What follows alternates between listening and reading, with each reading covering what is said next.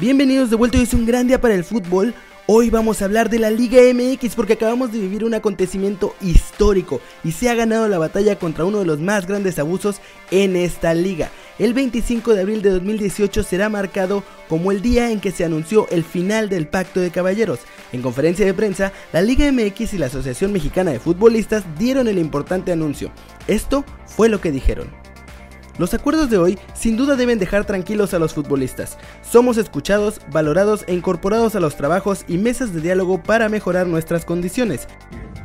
Lo que estábamos de alguna manera nosotros pidiendo, solicitando y a lo cual se nos ha dado una correcta contestación y estamos tranquilos. Te puedo decir, para, para poner un, un, eh, tal vez un, un diálogo que podamos entender todos más fácilmente. Los jugadores que terminen su contrato y no tengan oferta de su último club, podrán contratarse libremente.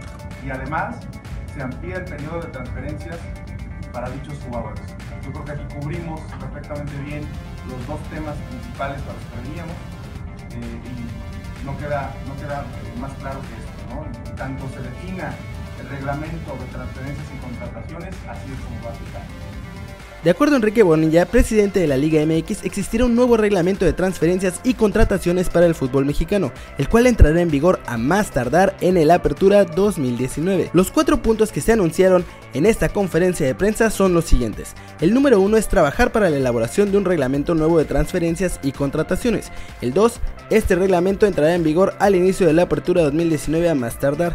El 3, durante este periodo se ayudará a los jugadores mediante una ampliación en su periodo de contratación y registro. Y el cuarto, de manera permanente se establecerán mesas de trabajo para plantear propuestas en diversos temas que afecten a los involucrados en el fútbol mexicano. Me alegra mucho esta noticia pues parece el primer paso hacia una mejor evolución del fútbol mexicano. Era algo que tenía que darse y ojalá sobre esto se construya para el futuro, tanto de los jugadores en sus clubes como para la selección mexicana. Ricardo Lavolpe reventó las redes con un pedazo de entrevista que se ha filtrado en el que asegura que México debe dejar de soñar con el quinto partido.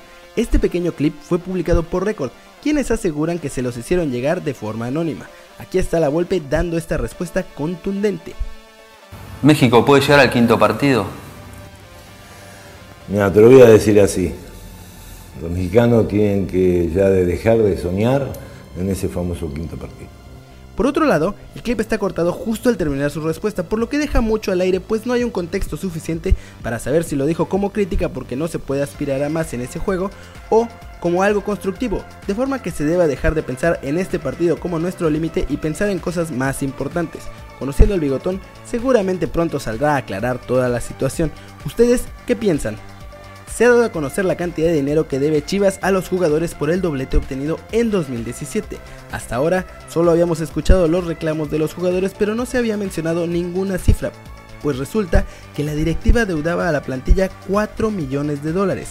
Este miércoles, según reportes de Natalia León de Fox Sports, el rebaño ya depositó una cuarta parte del adeudo tal como había prometido que haría Paco Gabriel de Anda. Aún así, la cantidad adeudada todavía es bastante considerable. El argumento para no pagarles es que en Chivas no hay dinero para poder hacer el pago. Vaya, no hay dinero para eso, pero sí para el magno evento que planean en la Minerva en caso de conseguir el título histórico de la CONCACAF. Queda por ver cuándo se pagará por completo el bono que la directiva de Guadalajara le ofreció a sus jugadores por los mejores resultados y por lo pronto la incomodidad ya ocasionó que se cancele una cena en caso de que sean campeones. ¿Creen que en Chivas pagarán a tiempo los adeudos o creen que esta situación seguirá alargando? Flash News, Real Madrid derrotó 2 a 1 al Bayern Múnich en el partido de ida de las semifinales de la Champions League con goles de Marcelo y Asensio. Pep Guardiola ya trabaja en la renovación de su plantel para mantener el éxito del Manchester City y una de las figuras que busca para la siguiente temporada es la de Jorginho, volante del Napoli. Arsène Wenger habló de su próximo rival, el Atlético de Madrid, y lo calificó como el segundo mejor equipo de España. Leones Negros es el equipo que tiene la certificación para subir a Primera División. En caso de no ganar la final de ascenso y que Lobos WAP no pague los 120 millones de pesos, Celaya sería el equipo que subiría a la Liga MX. El diario alemán Bild asegura que Bernd Leno llegaría al Atlético de Madrid como relevo de Jan Oblak por una cifra cercana a los 20 millones de euros. Según el diario galo Le Parisien, Tuchel se convertirá en el sustituto de Unai Emery y los jugadores que ficharía el ex entrenador del Dortmund son Philip Max, Max Meyer, Julian Wiegel y Omer Toprak. El atacante mexicano Carlos Vela del LAFC de la MLS fue el encargado de lanzar la primera bola en el juego de béisbol entre los Marlins de Miami y los Dodgers de Los Ángeles. Richard Sánchez llegó al Chicago Fire en 2017 y apenas tuvo dos participaciones, pero esta temporada el mexicano ha sido el portero titular en todos los partidos del equipo y con su más reciente actuación fue incluido en el once ideal de la MLS. El Liverpool reveló que el inglés Oxlade Chamberlain se pierde lo que resta de la temporada y el próximo Mundial de Rusia debido a la lesión que sufrió en el partido entre Liverpool y la Roma por las semifinales de la Champions League. La selección nacional de Estados Unidos está en proceso de concretar los acuerdos para jugar contra Brasil y México durante la ventana internacional de septiembre de acuerdo con ESPN. La partida de Andrés Iniesta del Barcelona es un hecho. El talentoso volante de 34 años dejará el equipo tras 16 temporadas para jugar un puñado de años más en el fútbol chino y con su salida comenzará a cerrarse la etapa más gloriosa del club catalán. El que pondrá punto final a esta era será sin duda Leo Messi, quien heredará la cinta de capitán en el equipo de Ernesto Valverde. Con el adiós de Iniesta, Messi se convierte en el jugador más veterano de un vestuario que lo admira por su fútbol y lo respeta por su liderazgo. En Barcelona, al capitán lo eligen los jugadores mediante una votación que se realiza al inicio de la pretemporada de verano. Y, en la última, Iniesta resultó como primer capitán, segundo Messi, tercero Sergio Busquets y cuarto Javier Mascherano, quien ya dejó vacío su puesto para también irse a China. No caben dudas, Messi quedará al frente del equipo en la temporada 2018-2019, la decimoquinta del Rosarino en el club, y con la cinta de capitán con los colores de la señera, la bandera de Cataluña compuesta por cuatro barras rojas sobre el fondo amarillo, y el escudo del club. El rosarino que cumplirá 31 años durante el Mundial de Rusia heredará la cinta que ya llevaron personajes como Carlas Puyol, Xavi Hernández y ahora Iniesta, y continuará con una filosofía que se enseña en la Masía. Mohamed Salah ha revalorizado su valor como futbolista a punta de goles tanto en la Premier League como en la Champions League, lo que ha llevado al egipcio a cotizarse a un precio galáctico. De acuerdo con información de la página Transfer Market, el valor de mercado del faraón es de 72 millones de libras esterlinas, equivalente más o menos a 82.3 millones de euros cotización que no ha parado de subir desde 2011 cuando Mohamed jugaba en el Arab Contractors, cuando su valor de mercado era solamente 26 mil euros. Sí, sí, escucharon bien, solamente 26 mil euros.